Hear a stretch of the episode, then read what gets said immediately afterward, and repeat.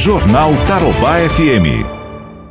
Uma academia do centro de Londrina conseguiu na justiça uma autorização para a retomada das atividades. Gente, prestem atenção nesta entrevista que eu vou fazer agora com o advogado Lucas Sinese para tratar desse assunto. Afinal, houve muita polêmica, houve protestos na cidade.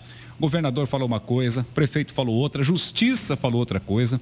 Teve gente funcionando sem autorização, mas agora nós temos uma decisão que vem do Tribunal de Justiça. Eu vou conversar então com o advogado Lucas para nos dar mais informações. Lucas, muito bom dia, é um prazer em ouvi-lo.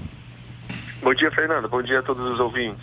Ô Lucas, essa decisão é do Tribunal de Justiça, uma decisão de segundo grau. Conta pra gente o histórico dessa ação. Exato. É, essa, essa decisão ela é proveniente de um agravo de instrumento, tá bom? É, interposto de uma decisão liminar aqui da juíza de primeiro grau do, de Londrina, que deferiu o nosso pedido liminar em um mandado de segurança.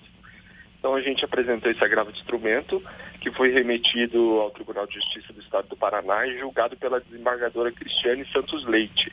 Ela acabou por deferir o nosso pedido liminar que é para que a academia, no caso é, beneficiada por essa decisão, pudesse abrir sem sofrer qualquer embaraço por parte da administração pública. Certo. Por que, que a juíza daqui havia negado? Qual foi o argumento? Ah, o argumento dela era de que o Estado do Paraná havia proibido a abertura da, de academias e também o COESP, que é o, órgão aqui é, responsável na cidade de Londrina por fazer essas deliberações do que abre e o que fecha, é, ela entendeu que o COESP havia é, decidido por não autorizar a abertura de academia. Certo. Então, por isso, ela, ela indeferiu o nosso pedido. E aí, quando você foi a Curitiba, o, qual foi a interpretação isso. lá? Aí, aí, em Curitiba, nós, nós nos baseamos em três argumentos, basicamente. Né? O primeiro é a inexistência de uma norma estadual cogente, que é o quê? O Estado do Paraná, muito embora ele tenha um decreto específico dizendo sobre academias, ele não determina que as academias fechem. fechem. É, ele orienta para que os outros poderes da, os outros municípios é, editem decretos prevendo o fechamento de academias, mas ele não determina que a academia feche. Entendi. Então nós, nós argumentamos, argumentamos que não há uma norma cogente a nível estadual.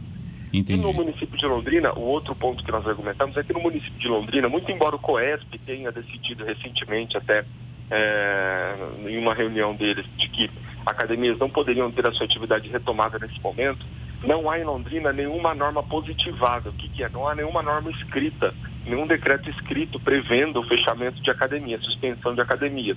Sim. Isso porque o último decreto que assim o fez, que previu o fechamento de academia, foi o 346, que já teve a sua, a sua vigência temporal exaurida. Ele já venceu em abril. Então, é, nenhum outro decreto veio e renovou esse decreto, ou então é, previu de novo o fechamento de academia. Entendi. Então ficamos no, a, a, norma ficou omissa, né, aqui em Londrina. E o terceiro ponto que nós argumentamos é a existência de um decreto federal é, prevendo a academia como atividade essencial. Então, se há um decreto federal dizendo que a academia é essencial, é, os outros poderes da República, no caso estados e municípios, devem observar essa norma maior. Que coisa. Ô, ô, Lucas, olha que interessante. Em nenhum momento, né? A gente falou ainda aqui, era até a minha próxima pergunta, mas em uhum. nenhum momento a gente falou sobre a segurança, a proteção. Se discutiu competência. Não, mas quem é o governador? É o prefeito? É, é, o governo federal que, que disse que as academias é, configuram uma atividade é, essencial? E quais são os compromissos que a, é, a academia assumiu é, em termos de segurança, de proteção, de distanciamento, para que ela possa uhum. funcionar, porque creio que isso também foi levado em conta, não? Sim, sim. Veja, Fernando, assim, é, nós além de argumentarmos todas essas questões dentro do nosso agravo de instrumento e no mandado de segurança também, é, a academia se comprometeu a cumprir diversos requisitos de segurança e higiene caso fosse aberta. É, então, dentro desses requisitos está, por exemplo, limitação de acesso de alunos, higienização a cada uma hora, é, o, o, distanciamento de duas horas, de dois metros entre um equipamento e outro. É, enfim, são diversos requisitos que, inclusive, são os mesmos que estão sendo observados por todas as outras cidades do Paraná que tiveram a abertura de academia autorizada. A exemplo de Maringá, Curitiba, Cascavel, Foz do Iguaçu. Aqui na região a gente tem Cambé, Porã, Rolândia, Apucarana, Arrongas, Então todas essas, essas cidades estão observando esses requisitos, que são, é, algumas, são algumas condições do próprio Ministério da Saúde, que nós nos comprometemos a observar também aqui na academia. Certo. Essa academia é grande, qual é o porte dela? Quantos alunos ela tem, Lucas? É, é, é uma academia grande no, no, centro de Londrina, tem aproximadamente 5 mil alunos, então é, tem bastante. É, o impacto é bem grande ali. Sem dúvida. Lucas, mais alguma informação? Não, é só isso mesmo, Fernando. E eu acredito que assim, essa decisão ela vem num bom momento.